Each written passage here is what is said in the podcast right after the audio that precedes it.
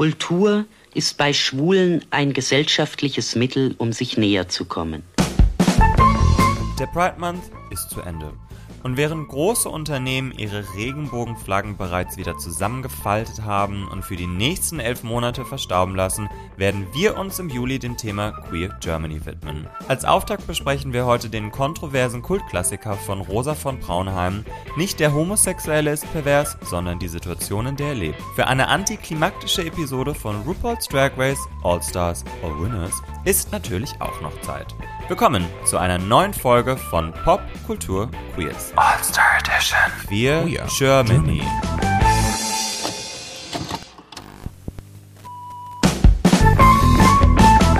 Popkultur Queers. Mit Lars. Und Julian. Wie das Eingangszitat aus Nicht der Homosexuelle ist pervers, sondern die Situation, in der er lebt, schon sagt, nutzen Schwule die Kultur, um sich näher zu kommen. Das ist so natürlich erst einmal etwas verallgemeinernd, aber tatsächlich genau der Grund, warum ich heute hier sitze und auf einen Bildschirm schaue, auf dem mich das Gesicht eines anderen Kulturschwulen anlächelt.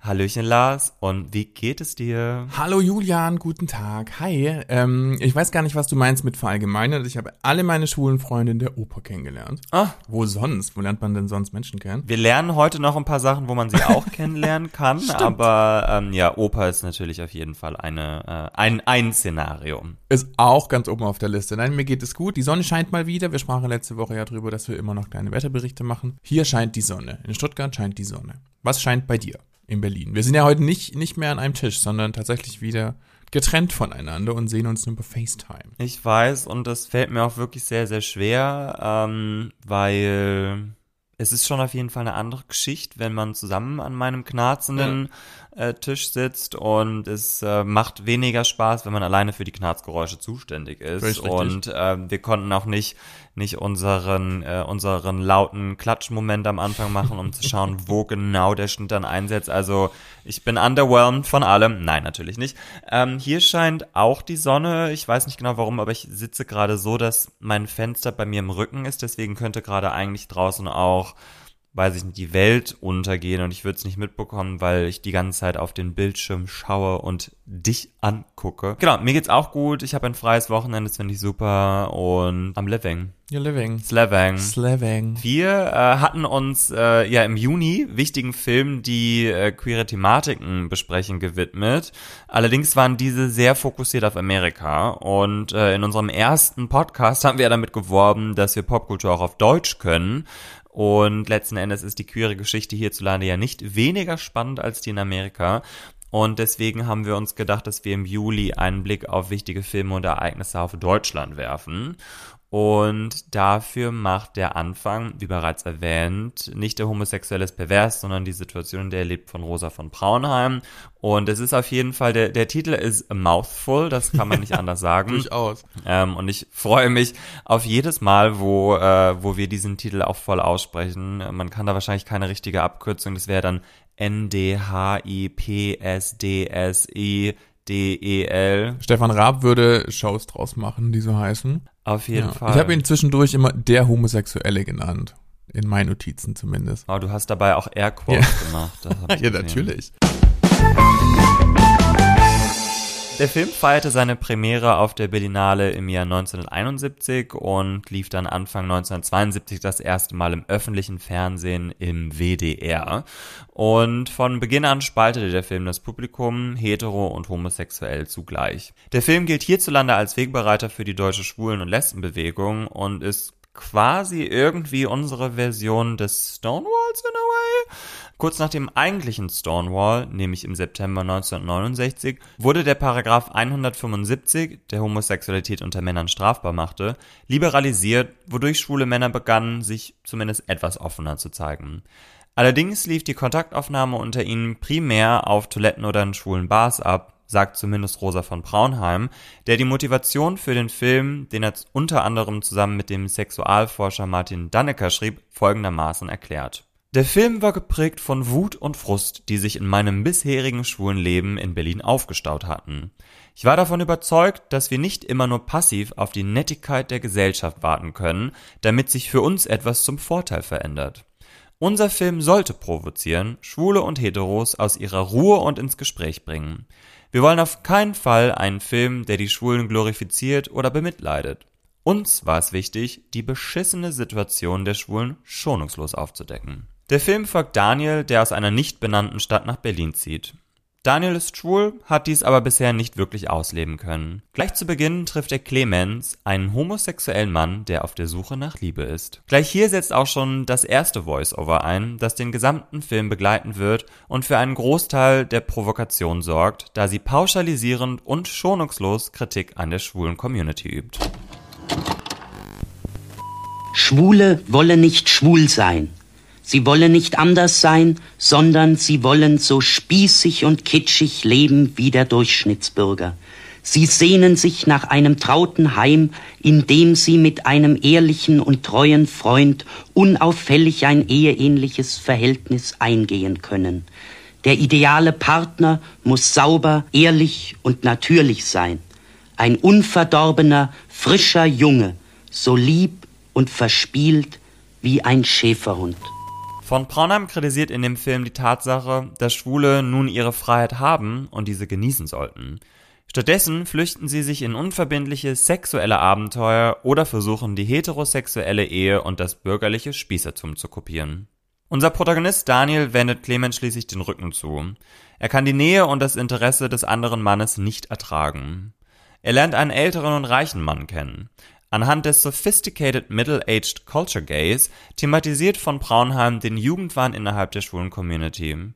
Ab einem gewissen Punkt, wenn die Attraktivität erloschen ist, müssen die älteren Schwulen anderweitig interessant bleiben. Die Antwort ist Geld. Eine längere Sequenz wird auch dem Körperkult des Schwulen gewidmet. Von Braunheims Erzähler nennt die auf Mode versessenen Männer Freizeitschwule, die umworben und begehrt werden wollen, aber zu unsicher sind, anderen gegenüber ihr Interesse zu zeigen. Daniel, der auf der Sonnenterrasse des Wannseebades vor sich hinträumte, hatte ihn gleich bemerkt. Er bewunderte seinen starken Körper und seine ungeheure männliche Art. Aber er wagte es nicht, seine Bewunderung allzu deutlich zu zeigen. Er wendete nur leicht seinen Kopf, wie wenn er ihn vor den blendenden Strahlen der Sonne schützen wollte. Unter den halbgeschlossenen Lidern hervor sah er auf die breiten Hände, die langsam eine gut sitzende Kordjeans herunterstreiften und eine pralle Badehose freigaben. Er begehrte ihn, und er hätte sich nichts lieber gewünscht, als sein starkes Verlangen sofort zu befriedigen, aber sein Stolz verbot es ihm, den Anfang zu machen. Er war es bisher immer gewesen, den man umwarb, und er hatte sich aus den vielen immer noch diejenigen aussuchen können, denen er seine Gunst schenken wollte. Er wusste um seine Wirkung, und er war selbst nicht unschuldig daran. Er konnte es stundenlang genießen, der Mittelpunkt eines erregten Augenpaares zu sein. Aber er war zu scheu, einem anderen, den er vielleicht hätte lieben können, einen längeren Blick zu schenken. Für Daniel sind mittlerweile zwei Jahre in Berlin vergangen und er hat sich in der Stadt verloren. Es geht alles nur noch um Sex, durch den er versucht, seine Einsamkeit zu kompensieren. Er liebt es, sich durch das dichte Gewühl von jungen Männern zu drängen, die ihm in passiver Bewunderung nachstarren. Er braucht diese Selbstbestätigung, um seine Einsamkeit zu überwinden, die irgendwann nach all diesen betäubenden Nächten in ihm aufkeimt. Langsam erschließt er sich einen Bereich bisher ungeahnter Möglichkeiten. Er lernt Menschen der verschiedensten Berufssparten und Nationen kennen. Immer öfter treibt es ihn in die dunkle Nacht hinaus, die ihn immer wieder neu überrascht. Hatte er am Anfang noch ein bestimmtes Lokal bevorzugt, so werden es jetzt immer mehr. Eine starke Unruhe verselbstständigt sich in ihm. Er wird abhängig von den aufreizenden Abenteuern, von denen es immer ungewiss bleibt, wie sie enden. Von Braunheim kritisiert auch hier die Tatsache, dass die schwulen nicht in der Lage scheinen, ihre neu gewonnene Freiheit zu genießen und stattdessen gefangen in ihrem Selbsthass zu Kreaturen der Nacht werden, die nur in den dunklen Stunden ihre Verlangen ausleben und am Tag zurück in die Spießigkeit rennen. Und auch nachts ist maximal Sex in Anonymität möglich. Der allabendliche Ritus der Werbung in den Bars hatte ihn ermüdet. Ihm war es zu mühselig, mit einem, den er nur zum Sex haben wollte, ein langes Gespräch zu führen und ihn vielleicht noch eine ganze lange Nacht ertragen zu müssen. Noch mehr als die Möglichkeit, sexuell Unbekanntes zu erfahren, war er von der beklemmenden Atmosphäre des Parks gefangen genommen.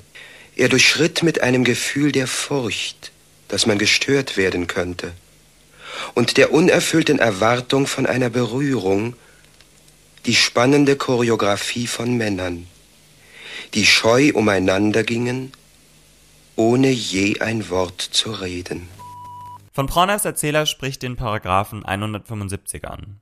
Das Trauma dieses Eintrags im Strafgesetzbuch sitzt bei vielen der schwulen Männer noch tief.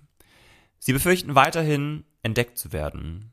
Der Film zeigt dann auch schwulenfeindliche Gewalt, während ziemlich verstörende Kommentare im Voice-Over getätigt werden. Es ist nicht ganz klar, ob diese tatsächliche O-Töne sind, aber sie sprechen auch heute noch für die Meinung von gewissen Menschen, für die queere Personen Abschaum sind. Schwule Säue, dreckige schwule Säue, das ist nicht mehr menschenwürdig, das gehört ins KZ, das ist eine der schmutzigsten Praktiken, das ist der Abschaum und das ist ein Verbrechen. Mein Sohn würde ich totschlagen, wenn er so etwas täte, eigenhändig den Kopf abreißen. Wozu zieht man denn so etwas groß mit Liebe und Aufopferung, wenn es dann pervers wird? Mir tun diese Leute leid. Das sind kranke Menschen, unglücklich Veranlagte.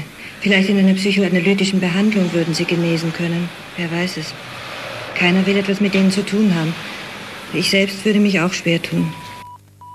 Daniel findet schließlich eine Kommune und hat zum ersten Mal das Gefühl, anzukommen, gehört und gesehen zu werden. Hier schließt der Film mit einem Appell an die schwulen Zuschauer ab. Raus aus den Toiletten, rein in die Straßen.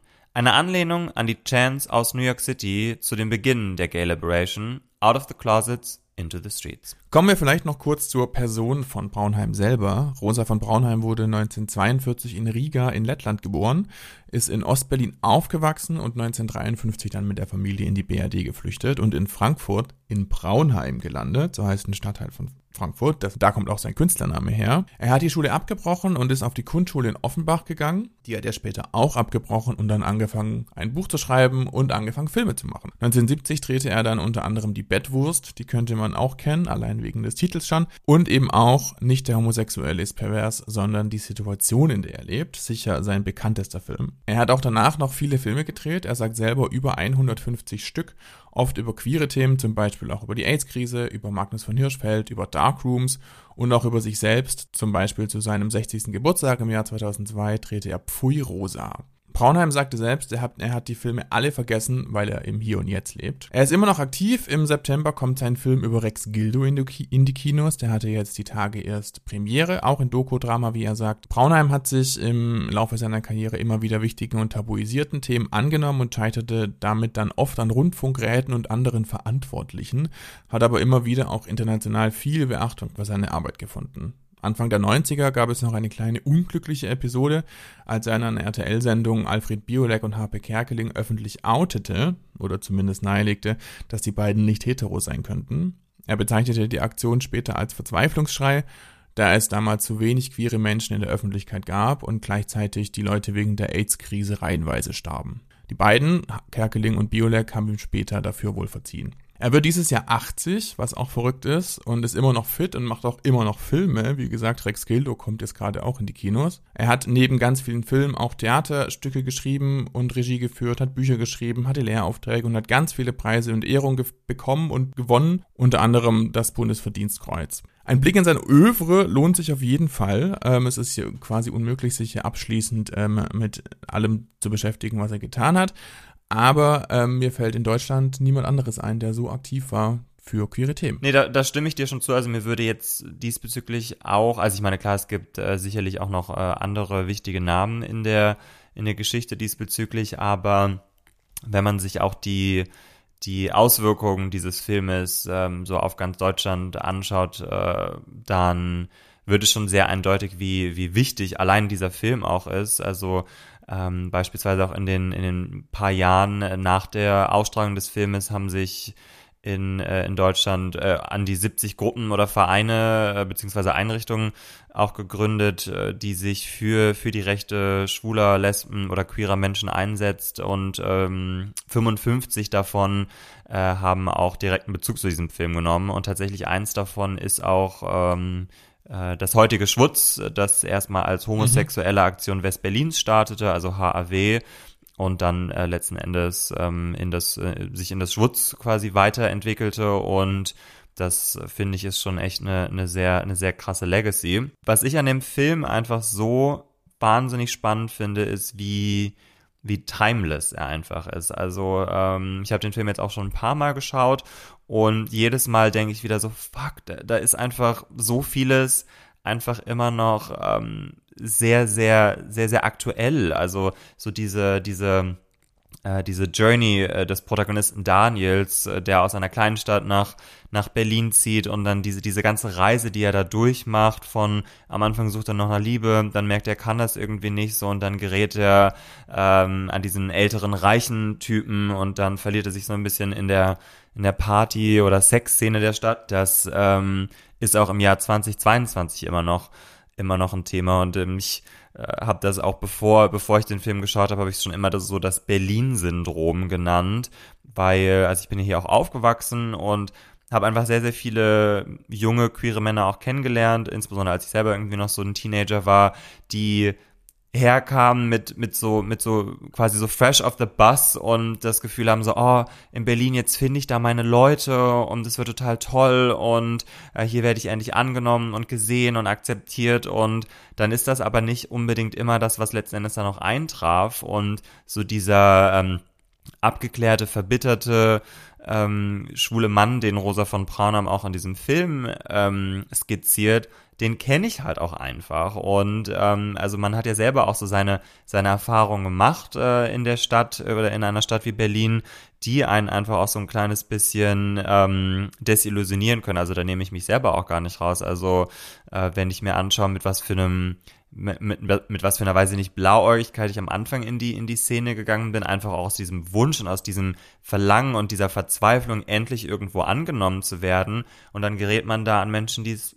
potenziell vielleicht auch nicht so gut mit einem meinen oder die selber schon so so verbittert sind, dass sie es gar nicht mehr können, dass sie das Herz oder den Verstand gar nicht mehr aufbekommen, um sich wirklich auf eine andere Person einzulassen. Also das ist ja ähm, weiterhin ein sehr intensives Thema und da habe ich tatsächlich auch eine, eine kleine Anekdote vielleicht für. Ähm, ich habe ja mal ein paar Jahre bei der Schwulenberatung als Betreuer gearbeitet für, für psychisch kranke schwule Männer und da hatte ich mal ein, ein Segment in unserer Freizeitgruppe ähm, quasi eröffnen wollen und das war, dass wir einmal, einmal im Monat einen, queeren Film schauen und den dann danach in unserer Gesprächsgruppe dann gemeinsam analysieren oder besprechen. Und der erste Film war tatsächlich nicht der homosexuelle ist pervers, sondern die Situation, in der er lebt.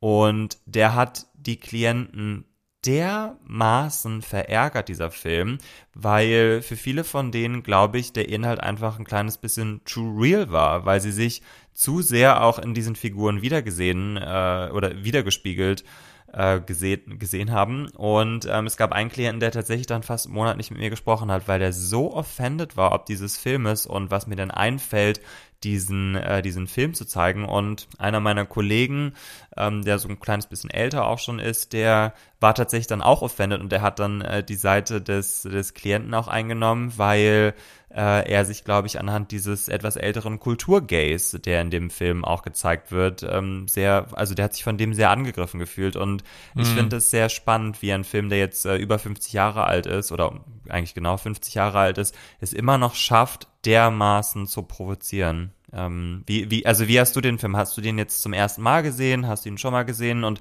was, was macht der Film mit dir? Weil du bist ja, du wohnst ja nicht in Berlin, sondern in Stuttgart. Ist da so deine Erfahrung? Nein, das war jetzt kein Diss. Wir, wir hatten das Thema, there was, this was not a Stuttgart read. Aber ähm, spiegeln sich so einige dieser, ähm, ich meine, du hast ja auch mal ein paar Jahre in Hamburg und so weiter gelebt, aber ja. spiegelt sich das, was in dem Film äh, dargestellt wird, auch so mit deinen Erfahrungen oder ist es komplett konträr zu dem, wie du als, als queerer oder schwuler Mann aufgewachsen bist?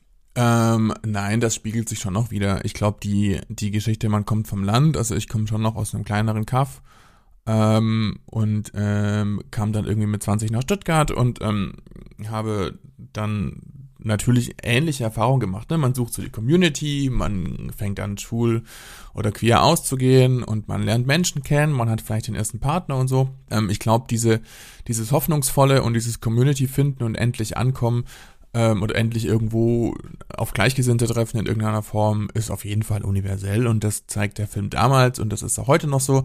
Ich bin damals jetzt nicht so crazy abgestürzt, mag auch an Stuttgart gelegen haben, so. Ähm, und ähm, dass es eben dann doch nicht Berlin ist natürlich, aber viel von dem, was der Film bespricht oder damals besprochen hat, ist heute noch aktuell. Und ich finde es total crazy, wenn man überlegt, dass 1968, also ein paar Jahre vorher, ein Film wie The Queen in Amerika so ein bisschen diese mediale Journey begonnen hat und in Deutschland ist es halt ein Film wie dieser jetzt hier, mhm. was ja wahnsinnig unterschiedlich ist, also auch eine ganz andere Gruppe anspricht, sondern ein ganz anderes Bild der Community zeigt oder schwuler Männer zeigt und aber auch, wie du ja schon sagtest, ganz viele Dinge angesprochen werden, die heute noch aktiv äh, oder die heute noch aktuell sind, wenn man das die politische Passivität zum Beispiel denkt, ne, das mhm. ist heute immer noch ein Riesenthema. Und ich hatte den Film früher schon mal gesehen, jetzt dann auch lange Jahre nicht es ist schon, wie viel da drin steckt, ist crazy. Es steckt auch wahnsinnig viel Piefigkeit der 70er drinne, finde ich. Die hat sich jetzt, die ist auch hier und da nicht so gut gealtert. Es ist jetzt auch filmtechnisch bestimmt kein Meisterwerk. Die Voice-Over sind schon echt auch eine Ansage, ja. Ich hatte. Ist halt was von so einem After-School-Special, wo halt voll. so Szenen gezeigt werden und dann spricht halt jemand drüber. Genau. This is uh, Clemens and Daniel. Ja. And they are having sex for the first time. Ja. And they use a condom. Ja. Irgendwie sowas in dieser Genau. Richtung, ja. Ich finde es auch ein bisschen hot, viel davon. Also es hat durchaus so 70s Daddy-Vibes. Das finde ich jetzt, das Oh, die Kommunenszene am Ende, dieser eine bärtige Daddy, also wirklich, da habe ich auch, ich weiß noch, als ich ihn das erste Mal geschaut habe, da habe ich die ganze Zeit gedacht so, where is the penis? Also ich war, habe die ganze Zeit irgendwie dann so pausiert und geguckt, so, hm, ist da irgendwie, ich meine, sie, sie verdenken ihn sehr galant, aber Ja, der, ja. der, also dieser bärtige Daddy hat mir auch echt alles gegeben. Genau, und da ist auch viel stylmäßig natürlich heute wieder en vogue, aber es ist jetzt so rein aus einer produktionstechnischen äh, Sicht nicht unbedingt alles so gut gealtert. Mich hatte gewundert, das hatte ich auch gar nicht mehr so auf dem Schirm, dass es ja ähm, alles aus Voice-Overn besteht und gar keine echten Dialoge sind und hatte dann gelesen, Mhm, dass es wohl so ist, dass er absichtlich den als Stummfilm gedreht hat, um während der Produktion nicht abgebrochen zu werden von irgendjemand, sondern ähm, das Voice-Over und auch die Dialoge, es ist ja alles drüber gesprochen, kam dann erst in der Post-Production dazu, um dann halt möglichst flexibel zu bleiben, beziehungsweise nicht vorher Ja. äh, wegzensiert zu werden. Ähm, auch natürlich, ich meine, Ende der, oder 1970 wurde der gedreht, ist schon krass. Es ist manchmal, glaube ich, auch absurd, wie lange das dann doch schon her ist. Ne? Also da ist irgendwie der Zweite Weltkrieg gerade mal so 20 Jahre vorbei und das ist, die BRD ist gerade mal so 20 Jahre alt. Das ist schon echt verrückt. Also wirklich ein großes Erbe und viel echt noch aktuell. Das wundert mich dann doch auch beim nochmal gucken. Also, dass der halt bis heute auch noch provoziert, also dass Leute den Film schauen und sagen so, nee, das ist aber, das ist aber total einseitig und das ist total, also, weil ich meine, letzten Endes, man, man würde, wenn man sich nicht davon irgendwie angegriffen fühlen würde oder angesprochen, dann würde man den Film einfach so weglächeln. Dann bist du halt so, ach süß, irgendwie 50 Jahren halt der olle Rosa so. Aber es ist halt eben nicht so. Also ich, ich ähm, schaue den Film auch, also jedes Mal, wenn ich den Film geschaut habe, ich so, ja, da bin auf jeden Fall auch ich drinne in diesem Film. Ähm, so, ähm, so die Journey von Daniel, ich meine, wie gesagt, ich bin ja aufgewachsen, aber so dieses Ja.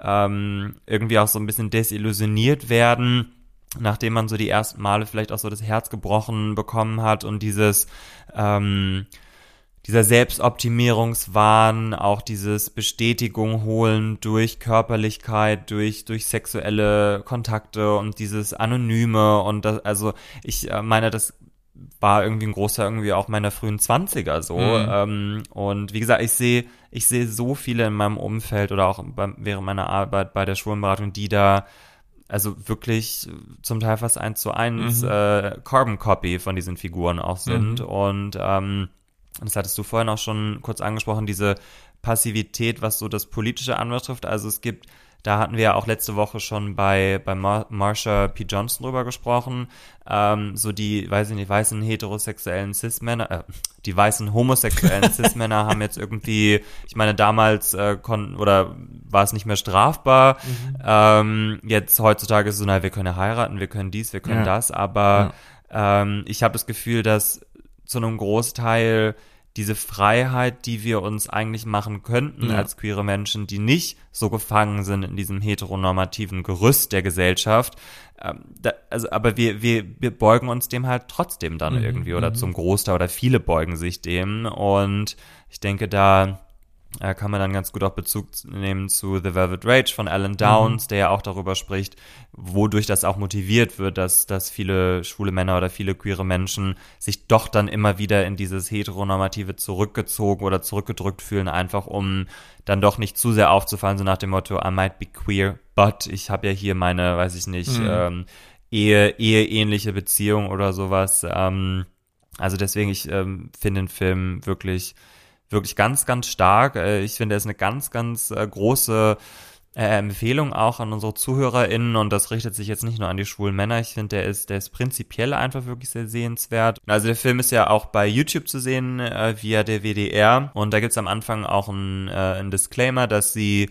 ihn zum 50-jährigen Jubiläum des Filmes äh, quasi auch in der ungeschnittenen Version zeigen und ich meine mich zu erinnern, dass ich die äh, zuvor immer eine andere Version tatsächlich auch gesehen habe. Also in dieser, in diesem Moment, wo, wo der äh, ältere schwule Mann von diesen vier Halbstarken angegriffen wird. Da gibt's diese Voice-Over, äh, wo diese sehr, sehr homofeindlichen Kommentare getätigt werden, wo ich mir nicht sicher bin, ob das jetzt O-Töne sind oder ob das eingesprochen wurde.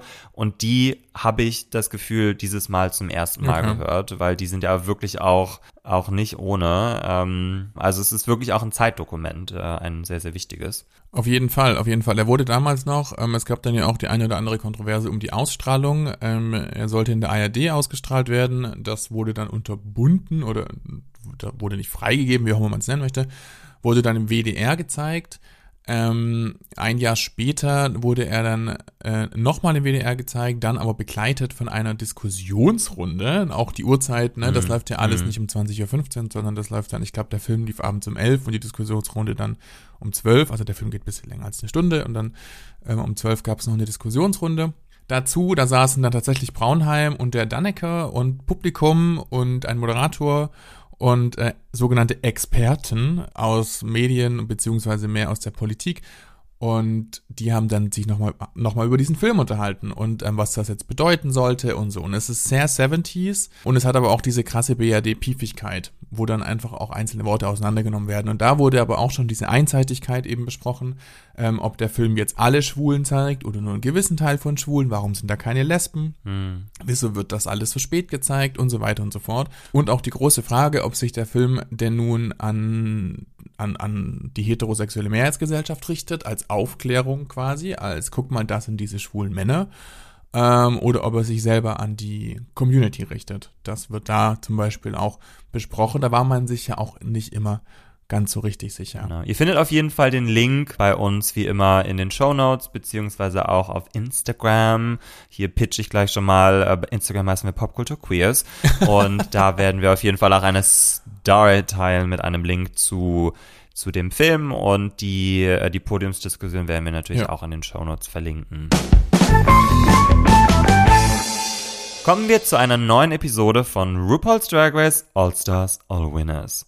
Diese Woche wartet erneut eine Acting-Challenge auf unsere acht Queens. Zuvor werden aber jedoch wie gewohnt die Auswirkungen der letzten Episode verarbeitet. Evie hat den Platinum Plunger und Jada mittlerweile drei Legendary Legend Stars und ist somit ganz unscheinbar Frontrunner geworden. Die Queens besprechen, dass es nur noch vier Challenges gibt und unter anderem Monet und Shay, die seit ihrem einen Stern, den sie beide in der ersten Folge gewonnen haben, keinen weiteren mehr haben ergattern können, sind nervös. Lars, sind die beiden zu Recht unruhig mittlerweile?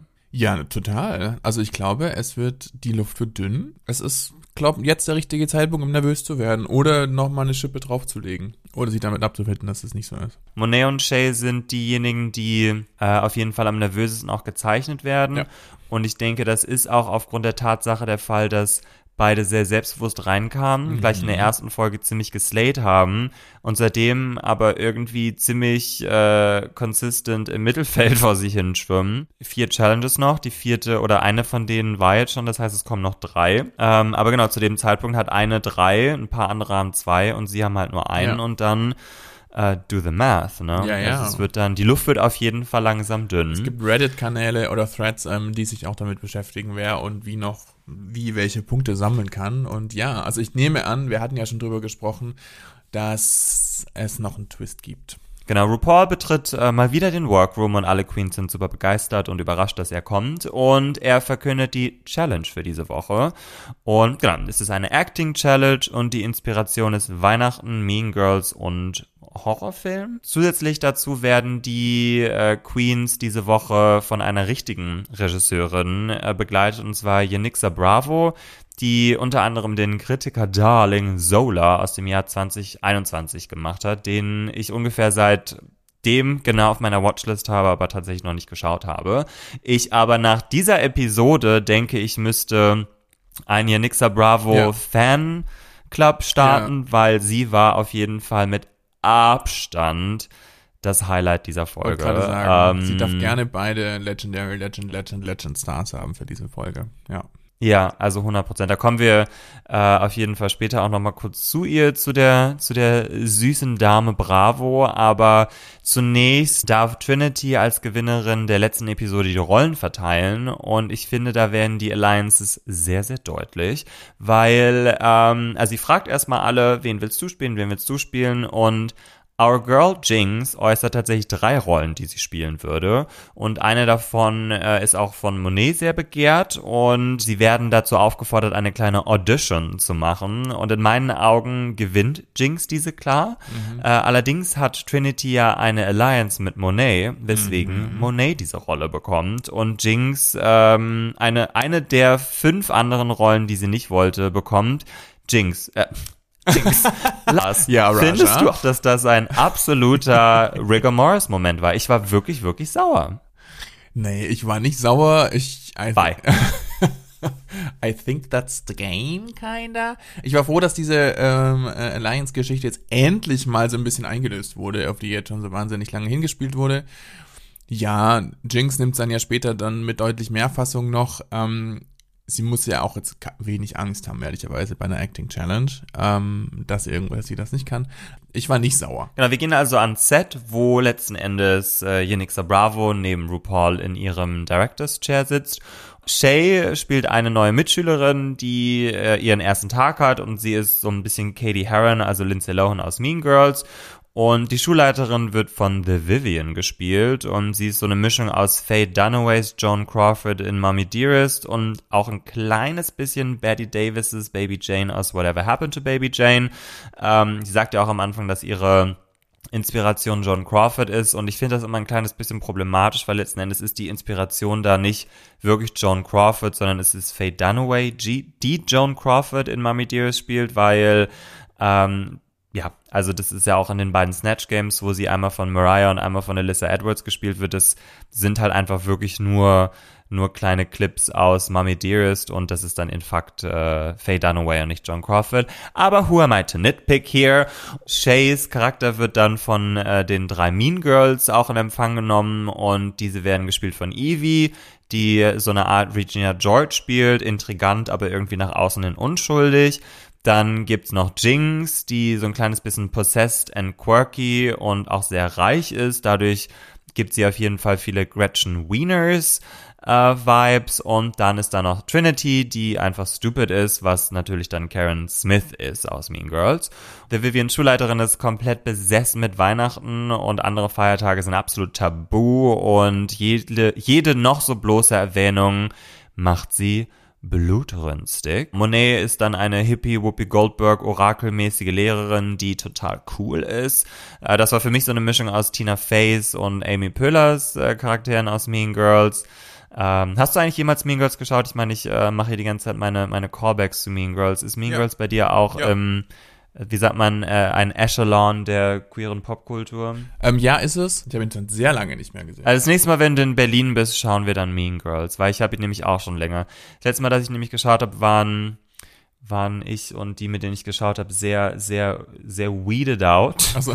und habe dadurch nicht so viel von okay. dem Film mitbekommen. Aber da, damals fand ich nochmal alles nochmal lustiger als sonst. Ähm, Aber er ist schon ziemlich, wirklich ziemlich, ziemlich super. Die letzten beiden, die noch mitspielen, sind Jada und Raja. Und Jada ist ein genervter Nerd irgendwie. Sie ist die einzige, die ich, also die konnte ich wenig verorten im, im Mean Girls Universum. Und dann ist da noch Raja als sexbesessener Punk und das ist für mich auf jeden Fall eine Version von Janice Ian. Genau, letzten Endes ist die Story, dass ein mordlüsterner Weihnachtsmann, The Vivian, äh, ihr Unwesen treibt, äh, Leute umbringt, die äh, sich gegen Weihnachten stellen oder Halloween-Dekoration haben und äh, am Ende wird sie dann enttarnt und ich schnuppere ein kleines bisschen ein mögliches Sequel am Horizont, was sich dann vielleicht dem Halloween-Feiertag widmet. Ähm, jetzt habe ich hier einmal die gesamte Storyline runtergerattert. Lars, wie fandest du denn diese Challenge diese Woche? Wie fandest du die individuellen Queens? Und ähm, warst du genauso indifferent ob der Challenge wie ich? Ja, war ich. Also ich fand, ähm, für mich ging es schon echt weird los, dass es eine Weihnachtsthematik hat, ähm, wo hier irgendwie 30 Grad sind. Ich meine, das kann man natürlich nicht riechen, aber mhm. dass es nicht an Weihnachten oder so ausgestrahlt wird, ähm, war jetzt irgendwie absehbar und das fand ich wirklich willkürlich. Das hat, das war einfach völlig absurd. Das hat auch, glaube ich, für meine persönliche Fantasy viel dafür gesorgt, dass ich mich jetzt nicht so richtig reindenken konnte.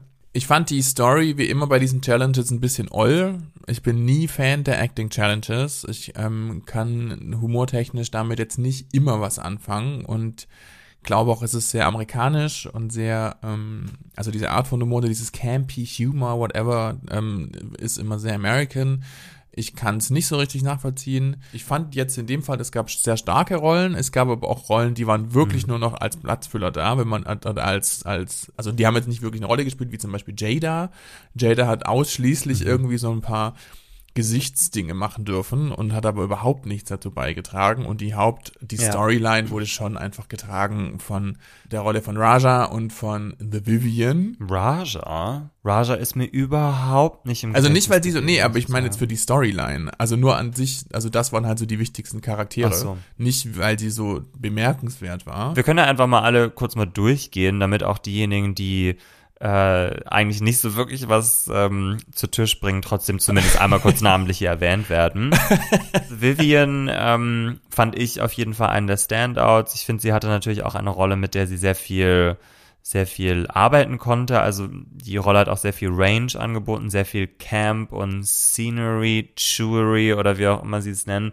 Aber ähm, ja, auch ihr Look. Also das war, it was a full-on character. Und ich glaube, das ist manchmal sehr schwierig, auch bei den bei diesen Acting Challenges von, von Drag Race, dass ähm, die Figuren, die sie spielen, sehr, sehr One-Note sind. Ich glaube, ihre Figur war zum einen, hat zum einen ohnehin schon mehr Layers auch angeboten, aber auf der anderen Seite hat sie auch nochmal was oben drauf gepackt. Ähm, und das ist halt, äh, that is a sign of good acting. Das stimmt. Vivian war für mich auch, kann man schon sagen, die stärkste und die wichtigste Rolle und eben nicht so one-note wie viele anderen, zu denen wir noch kommen. Ja, ich meine, Shea Coulee äh, dient ja so ein bisschen als die, die Figur, die auch so durchführt. Äh, auf den ersten Blick nicht so, äh, weiß ich nicht, herausragend, groundbreaking, aber ich finde, sie hat diese Narrator-Rolle tatsächlich irgendwie auch ganz gut gemacht, hatte so ein paar ganz gute Subtle-Acting-Momente. Kein Standout, aber sie hat mich auf jeden Fall nicht enttäuscht. Wie war es bei dir? Ich fand sie am Anfang, hatte ich viel das Gefühl, ach guck mal, Shay spielt sich selber. Ähm, war die mhm. Rolle auch ein bisschen klar, aber ich fand dann, ich habe es zweimal gesehen, beim zweiten Mal schauen, ist sie schon sehr stark. Also ich fand, sie hat schon, sie sah gut aus und hat das, hat ihr, dadurch, dass sie so die einzige Rolle war, die nicht so crazy abgedreht war wie alle anderen, sondern so ein bisschen die normale in diesem ganzen Cast, ähm, das hat sie gut gemacht. Ich fand das auch gut. Kein Oscar-Moment vielleicht, aber gut genug. Ja, sie war sehr, sehr cute auch einfach. Ja, das stimmt. Und ich finde, sie hat so dieses, dieses Unschuldige von äh, Lindsay Lohan's Katie Heron eigentlich auch ganz gut äh, ja. umgesetzt. Und Genau, da gibt's ja noch Evie Oddly, die ja tatsächlich irgendwie auch sehr positive Kritiken bekommt, insbesondere auch von hier Nixa Bravo. I don't know, girl. Ich fand sie auch nicht, nee, it didn't do much for me. Nee, ich fand nämlich auch, also ich meine, sie spielt ja so ein bisschen Mean Girl, die auch äh, ihre Intrigen spinnt und ähm, sie verzichtet weitestgehend auf ihre, auf ihre Facial Distortions. Bisschen was macht es schon, aber ja, nicht, nicht, also die Zunge spielte wenig Rolle. Genau, dann gibt's ja noch Jinx, äh, die äh, diese Folge irgendwie, ich weiß nicht, was sich die ProduzentInnen diese Woche gedacht haben, so von wegen, oh, this is an acting challenge and maybe let's not win let's not have like Jinx win this week, weil für mich war alles irgendwie Rigor Morris diese Woche, weil ich finde, sie war wirklich gut und keiner spricht drüber. Also, weil sie hat nämlich eine sehr eindimensionale Ja. Figur gehabt Ja. und hat da so viel reingepackt. Also allein diese letzte Szene, ähm, weil sie stirbt ja dann irgendwann oder ihre Figur und dann diese letzte Szene, wo sie dann aus dem Nichts so hochkommt und so completely possessed auch in die Kamera guckt. Ja. Ähm, also sie hat wirklich alles aus einer Ra Rolle rausgeholt, die nicht viel, äh, nicht viel geboten hat und dass sie dafür nicht nicht ähm, belohnt wurde, hat mich schon sehr überrascht, muss ich sagen. Also vielleicht auch nicht überrascht, weil es irgendwie Sinn ergibt im, im Zuge der Show und dass sie sie nicht als Frontrunner vielleicht etablieren wollen, aber es war schon ein kleines bisschen nervig. Wie hat's dir, wie ist es dir ergangen?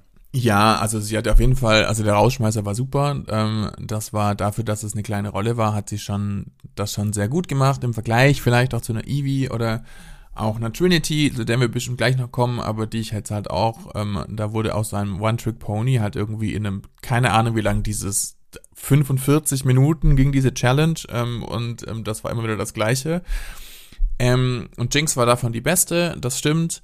Ich glaube auch, man wollte oder man, ja, andere Menschen sollten gewinnen, sonst hätte das vielleicht dann doch irgendwas mit dem, äh, mit dem Punktestand äh, gemacht, was nicht mehr zu retten gewesen wäre oder sowas, aber sie war sehr gut und das wurde nicht entsprechend gewürdigt. Auch wenn es trotzdem nicht meine liebste Jinx-Rolle war. Also wir sprechen hier über den Rahmen der Möglichkeiten in dieser Challenge. Ich fand auch diese Ja, ja, Rolle ja. nicht besonders, also den Charakter nicht besonders äh, laughable, ehrlicherweise, aber Nee, aber ich meine, das gesamte, das gesamte Stück war ja auch echt nicht toll geschrieben, ne? Also ich habe, äh, glaube ich, kein einziges Mal gelacht und habe da auch gemerkt, wie ich so ein bisschen abgedriftet bin. Ich habe schon auf der Timeline geguckt, wie lange es wohl noch geht unten so und habe dann gesehen, oh, es geht noch ganz schön lange. Anticlimax ist wirklich der, der, der, äh, das Schlagwort, diese, diese Drag Race Folge. Ähm, genau, da gab's noch Trinity, die halt, wie gesagt, Karen Smith äh, Dum Dum spielt und weiß ich nicht. Also ich habe nur Trinity gesehen. Also da war nicht irgendwie ein kleines bisschen im in einem Charakter irgendwie verschwinden oder sowas. Also es war halt einfach wirklich wieder Trinity, Trinity, Trinity. And I'm a bit bored. I am a bit bored. Ich finde, dass Trinity auch in, in ähm, wenn sie mehr Trinity sein kann oder mehr von sich selber reingeben könnte in Charaktere, finde ich sie stärker als jetzt in so einer reinen Acting-Challenge wie hier. Da fand ich sie. Ja. Da löst sich das für mich auch nicht so richtig auf. Ja, und ich höre irgendwie immer so ein kleines bisschen dann auch Leslie Jordan mittlerweile drin. Mittlerweile- egal, was sie macht. Mittlerweile habe ich ja schon das Gefühl, es war einfach sehr wenig Leslie Jordan in Leslie Jordan, sondern einfach Ja. auch sehr viel Trinity. Ja, wir müssen eigentlich äh, zurückgehen in diese Folge und alles nochmal neu bewerten. Richtig. ähm, genau, Monet spielt ja die, äh, die äh, Kuku-Hippie-Lehrerin und die fand ich schon unterhaltsam. Also, ähm, Monet ist eine gute Schauspielerin und ich finde, sie hat auch ganz gut was reingebracht in diese Rolle, hat ja auch ganz gut auf die Regieanweisungen von Rue und Yanixa gehört und ähm, sie ist für mich auf jeden Fall, würde ich sagen, Top 3 diese Woche. Ja, finde ich auch. Die war schon sehr gut, sie war sehr funny. Während der Dreharbeiten hatte sie natürlich gleich irgendwie einen funny Moment mit RuPaul und wegen der Dreads und mit ihrer Baldcap und so weiter und so fort. Und das war schon lustig. Und da war es natürlich noch nicht Teil der Rolle, aber da war sie schon funny und dann auch in der Rolle. Super. Fand ich auch. Ja, sie ist, sie ist einfach sehr likable. Sie ist genau, genau. Es ist auch sehr viel Monet, aber dann vielleicht das Monet-hafte besser anwendbar auf eine Rolle oder auch speziell diese Rolle gewesen. Obwohl, äh, da war auch ein bisschen Maya Angelou drin, muss ich sagen. also dieses leicht hippie-dippy, Ja, so ein bisschen ethereal. Ähm, genau, dann ähm, würde ich hier jetzt gerne einfach ähm, dieses Grillenzirpen oder Rockokokokoko einblenden. Als nächstes kommt nämlich Jada. Ja, Jada hatte so ein bisschen die, die dünnste Storyline gezogen, nämlich gar keine, könnte man sagen. Da war einfach nichts. Das Nix. wurde dann ein bisschen aufgefüllt mit Gesichtsdingen und nach Augenroll, Smiley-Sachen und so weiter, aber yo, sorry girl. It was a no. Hard no. Und dann als letztes noch Raja, die wie gesagt so einen Janice Ian-Type spielt.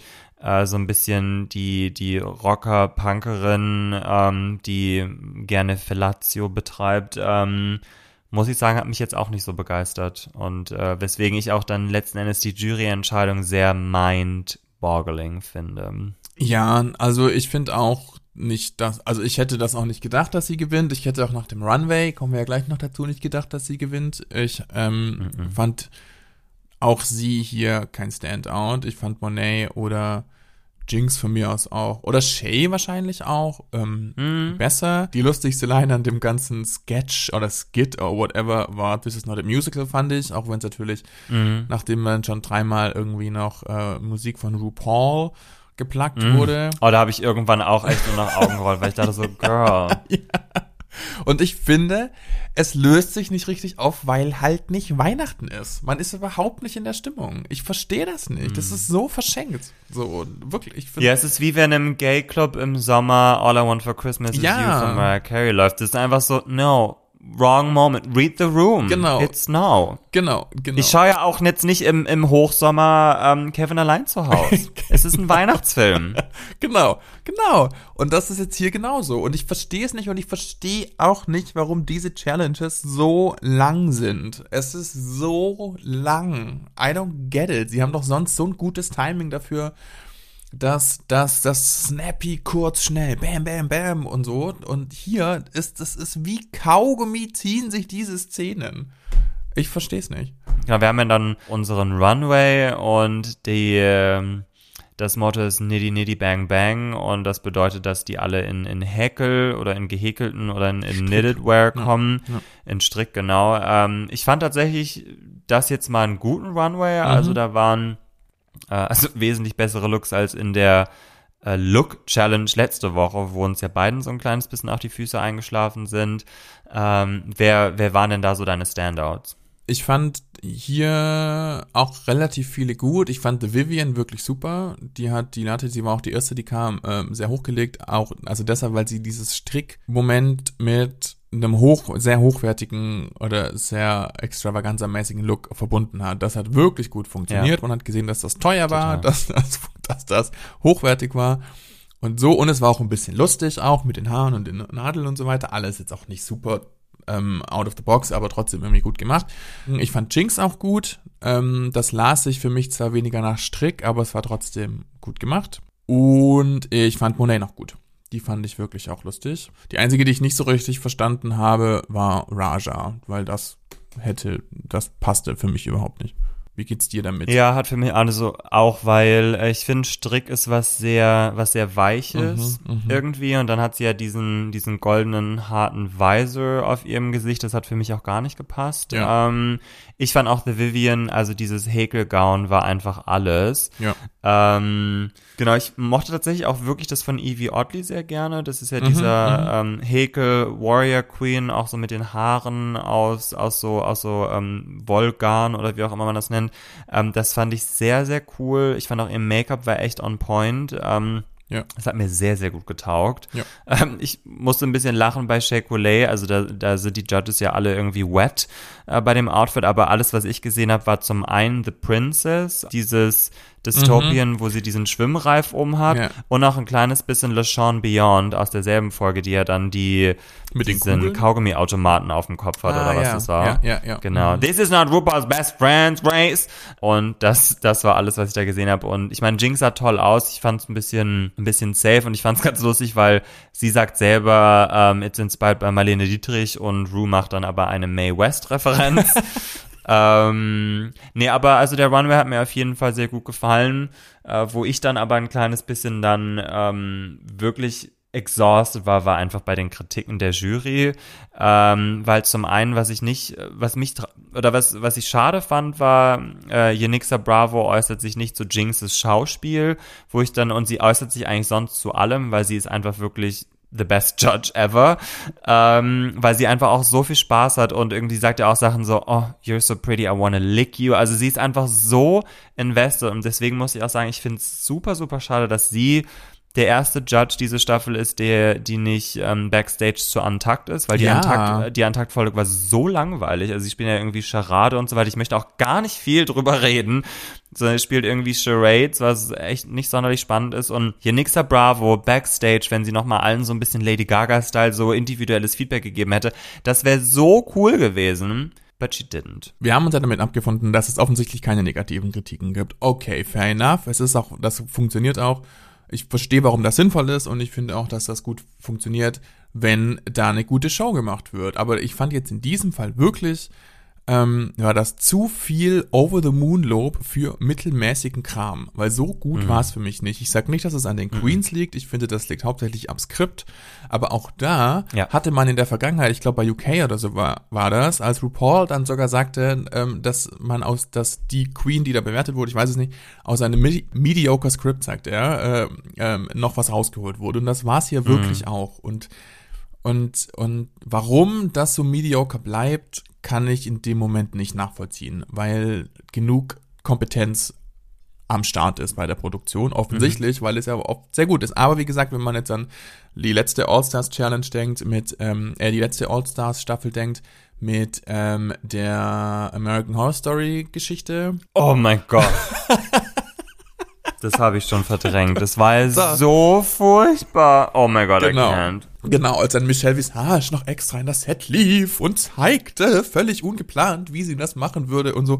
Das war ähnlich schrecklich und das war hier auch schrecklich und da fand ich jetzt auch wirklich, passte halt die sehr positive Kritik ähm, nicht mehr zu dem Gesehenen. Manchmal gibt's ja Graubereiche, aber hier hat es jetzt wirklich einfach nicht funktioniert. Ja, vor allem die, die positive Kritik hat irgendwie auch so nicht mehr so richtige Layers. Ich meine, klar, ähm, The Vivian bekommt outstanding Feedback, ja sicherlich auch zu Recht, aber genauso bekommt irgendwie auch Raja sehr gutes, äh, also alle bekommen halt gutes Feedback und das ist dann einfach so, aber es waren halt auch einfach nicht alle gleich gut und ähm, letzten Endes geht es darum, eine, eine Top 2 auch äh, da rauszusuchen. Und deswegen verstehe ich auch nicht, warum alle irgendwie eigentlich meistens irgendwie identisch gutes äh, Feedback bekommen. Und auch die Tatsache, dass, wie gesagt, also ich finde, Jinx war echt robbed auch diese Woche, genauso auch potenziell Monet und Shay.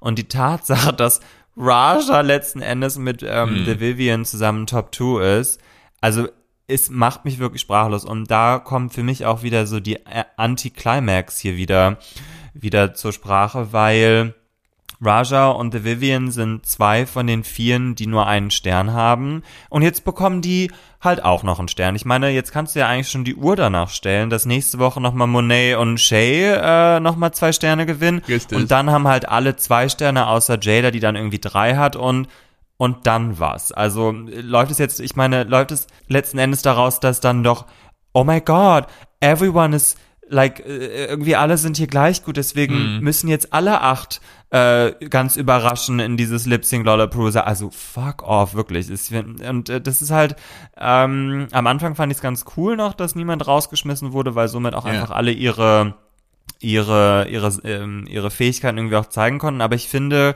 ab letzte Woche hätten da echt Leute auch rausfliegen können. Also man hätte es machen können, die ersten, weiß ich nicht, vier, fünf, sechs, meinetwegen Wochen, können alle Sterne sammeln und dann fliegt jede Woche die Person raus, die am wenigsten Sterne hat oder sowas. Oder dann, dann ist so dieses Mid-All-Star-Season-Twist, dass ähm, All-Star-Rules irgendwie ausgesetzt werden und dann ist es quasi wie in einer regulären Staffel. Aber so ist es halt einfach, ähm, weil letzten Endes fühle ich mich auch als Zuschauer so ein bisschen dumm verkauft, weil ich denke mir halt so, ey, ganz ehrlich, das ist irgendwie, was weiß ich, wahrscheinlich die 20. Staffel an Drag Race, die ich schaue. Mehr sogar noch. Ich meine, wenn man bedenkt, dass es sieben All-Stars gibt und 14 reguläre, also habe ich 25 Staffeln Drag Race Ja, schon geguckt. ja, ja. Und das ist einfach, ähm, it's lazy. Es ist super lazy. es ist lazy, man wird so ein bisschen für dumm verkauft und es fehlt so, also vielleicht mit den best intentions, ähm, aber trotzdem funktioniert es nicht so richtig und dieses Rau diese diese Gefahr rausfliegen zu können oder nicht mehr mitmachen zu dürfen und wir wissen, dass Queens im Zweifel, wenn sie zu früh rausfliegen, auch einfach wieder zurückkommen können, äh, wenn das aus Production-Sicht irgendwie so doch zu früh war.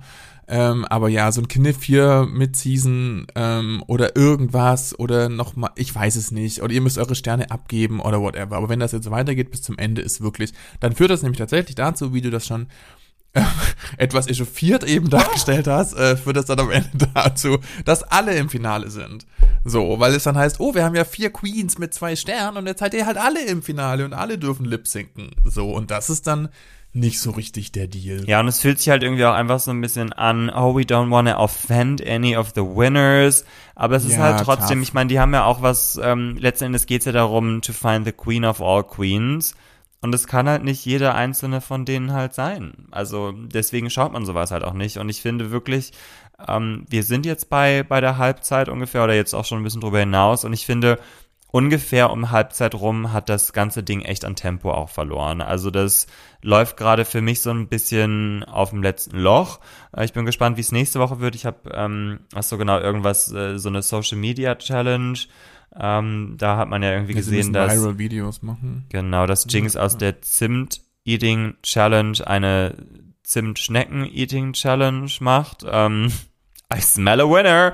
Ich fand zum Beispiel auch, also das kann man jetzt wahrscheinlich auch sagen, Raja und The Vivian sind die Top 2 Mhm. und sie Genau. ähm, lip-sinken zu Super Freak von Rick James. Und beim ersten Takt war schon klar, dass Raja gewinnt, weil es ein Mhm. Lied ist, das viel mehr in Rajas Ballpark ist als in The Vivians Mhm. Ballpark. Und ähm, The Vivian stürzt dann noch oder kriegt den Split oder den whatever nicht so richtig hin. Also dann war es eh dreimal noch klar, dass sie nicht gewinnt, aber trotzdem Ja, und außerdem hat sie ja auch schon mal jemanden geplagt. Das ist ja auch, äh, oder geblockt. Das ist ja auch, äh, auch Teil dieser äh, RuPaul's Best Friends All Stars All, All Winners Staffel.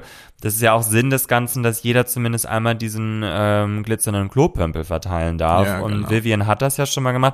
Vielleicht hatten die Produzentinnen auch Angst, dass sie den nochmal Jinx gibt oder sowas. Und Jinx, ähm, Mhm. I don't know, aber genau letzten Endes ähm, blockiert äh, Raja dann Jada, was für mich sehr viel Sinn ergibt, weil Jada hat drei Sterne äh, und die muss man jetzt wirklich auch ein kleines bisschen ähm, ein bisschen stoppen diesbezüglich. Äh, genau, jetzt sind es noch zwei, genau, die äh, nur einen Stern haben, und zwar Shay und Monet. Das heißt, die werden definitiv nächste Woche gewinnen. Ähm, also können wir, wir nehmen jetzt schon mal die Folge für nächste Woche auf. Ähm, Monet und Shay haben beide äh, die ähm, einen Legendary Legend Star gewonnen. you've heard it here first. Genau, also das heißt, die nächste Folge gibt's dann in zwei Wochen. Bye bye. Just kadang. Die Staffel hat sehr stark und sehr gut angefangen, Mm. ähm, wenn man jetzt an die Snatch Games denkt und so weiter. Yo, irgendwann gibt's ja dann doch immer einen Downer. Das lässt sich halt nicht aufrechterhalten, leider. Aber dann schaue ich mir lieber ähm, Rachel Dratch's Debbie Downer von SNL an, weil that's a funny Debbie Downer. Guter Letzt, äh, wie in jeder Folge, stellen wir noch unsere Popkultur-Queers-Tipps der Woche vor, äh, beziehungsweise Momente. Was ist dein Tipp oder Moment diese Woche? Mein Popkultur-Queers-Moment ist ein Tipp. Oder zumindest eine Diskussionsgrundlage. Ich weiß nicht genau, wie ich sagen möchte. Denn es ist die Instagram-Seite ähm, von einer Babs, ist Amerikanerin, eine amerikanische Frau oder Oma, ähm, bezeichnet sich selbst als Internet Mom and Grandma You Didn't Know You Needed. Und sie kocht Sachen, gibt Tipps für gutes Verpacken von Reisegepäck, wie man lässig Eier schält und so weiter. Es hat immer so einen Grandma-Character. Ähm, es sind kleine Reels. Es gibt jeden Tag ein Reel, das veröffentlicht wird. Und es ist deshalb alles sehr schnell, sehr amerikanisch und so. Und ich fiel da diese Woche ein, zweimal in so kleine Rabbit Holes, ähm, wie mir das oft passiert mit Kochvideos, ehrlicherweise. Und ähm, sie macht das natürlich auch auf TikTok. Sie hat Millionen Follower und Likes und Klicks und whatever. Und ich fiel da so rein und fand es dann ganz interessant. Warum gucke ich einer vermutlich 70-jährigen amerikanischen Frau dabei zu, wie sie Eier schält? Und das wirklich deutlich zu lange. Ähm, und gerne möchte das als Diskussion, also ich möchte es empfehlen, es ist trotzdem auch unterhaltsam und lustig, aber wenn jemand Interesse hat, können wir uns gerne auf eine kleine Diskussion in der Kommentarspalte einlassen, denn Oder sie können dir eine E-Mail schicken. oder eine E-Mail schicken, lars at popkulturquiz.de. Genau, dann schickt Julian aber auch ein, an julian at popkulturquiz.de. Ja. Es ist ein bisschen absurd und es ist interessant auch auf einer wissenschaftlichen Ebene, habe ich das Gefühl. Warum funktioniert das? Warum klicken das wahnsinnig viele Menschen? Was ist los mit uns? Schaut mal rein, lasst uns drüber reden, wenn ihr möchtet. Müsst ihr auch nicht, könnt auch nur reingucken. Auf ähm, at brunch with babs auf Instagram und ich nehme an das gleiche Handle auf TikTok auch. Barbara Costello. Gibt auch ein Kochbuch mittlerweile natürlich, wo sie ihre ganzen Tipps nochmal vermarktet. Was ist denn dein Moment of the Week? Genau, mein Tipp der Woche ist dieses Mal ein Buch. Ähm, und zwar heißt das The House in the Cerulean Sea und ist von TJ Klune. Also ich bin ja großer Fan von so ähm, Young Adult, Coming Out, Coming of Age, Queer, was auch immer Büchern. Also der Protagonist ist ein äh, relativ biederer, leicht vom Leben, ähm, weiß ich nicht, so enttäuschter, enttäuschter Mann, der bei einem, bei einer Behörde arbeitet, die die sich darum kümmert, dass quasi Magical Youth äh, gut behandelt wird, äh, also so in den Orphanages oder wo auch immer sie wohnen. Und äh, da ist es Teil seiner Aufgabe, dass er dort quasi hingeht als so eine Art Sacharbeiter und schaut, ob da alles nach dem Rechten geht. Und er ist halt so sehr sehr law-abiding, sehr rule-loving und dann kommt er halt in ein, in ein, ähm, in so eine Art Waisenhaus und der Mann, der dieses, äh, der dieses Haus betreibt, ist äh, der Arthur Panassus und ähm, er und der Protagonist Linus sind beide, also merkt man dann irgendwann, dass sie beide auch queer sind. Die Zeit, die, die der Linus dort verbringt auf dieser, auf dieser Insel oder auf die, genau, auf dieser Halbinsel oder auf dieser Insel, bringt ihn dazu, sein biederes Law law-abiding selbst so ein kleines bisschen auch abzulegen und er, er wird quasi von diesen Kindern und von diesem von diesem anderen Mann so, so weich geklopft. Und das auf der einen Seite ist sehr schön. Ich habe das Buch zu Ende gelesen, als ich am See war, umgeben von Leuten, habe tatsächlich irgendwie auch so ein kleines bisschen angefangen zu weinen, weil es mich so berührt hat.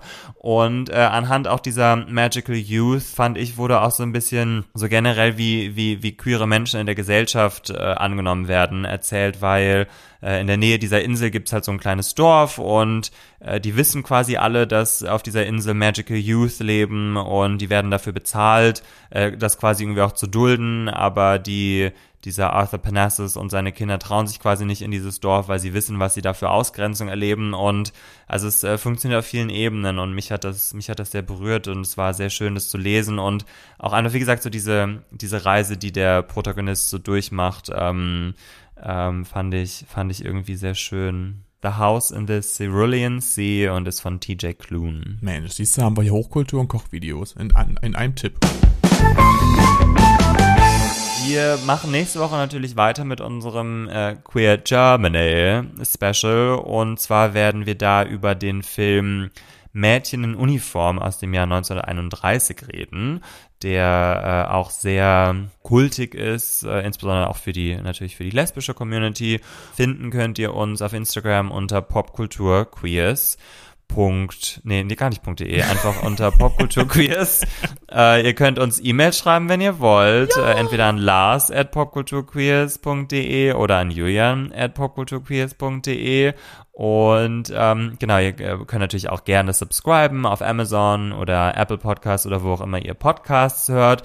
Wir freuen uns natürlich auch über Bewertungen von euch. Erzählt euren Freunden, Freundinnen von diesem tollen Podcast, äh, den ihr gar nicht mehr, ohne den ihr euch gar nicht mehr zu leben vorstellen könnt. Genau, ansonsten hören wir uns wieder in einer Woche. Zelebriert die ersten Prides, die diesen Monat äh, stattfinden. Heute ist ja in Köln, glaube ich. Und jetzt ist mindestens ein Pride pro Wochenende, weil Juli ist ja so ein bisschen. Jetzt ist immer. Genau. Happy Pride. Happy Pride. Bis nächste Woche. Bis nächste Woche. Tschüss.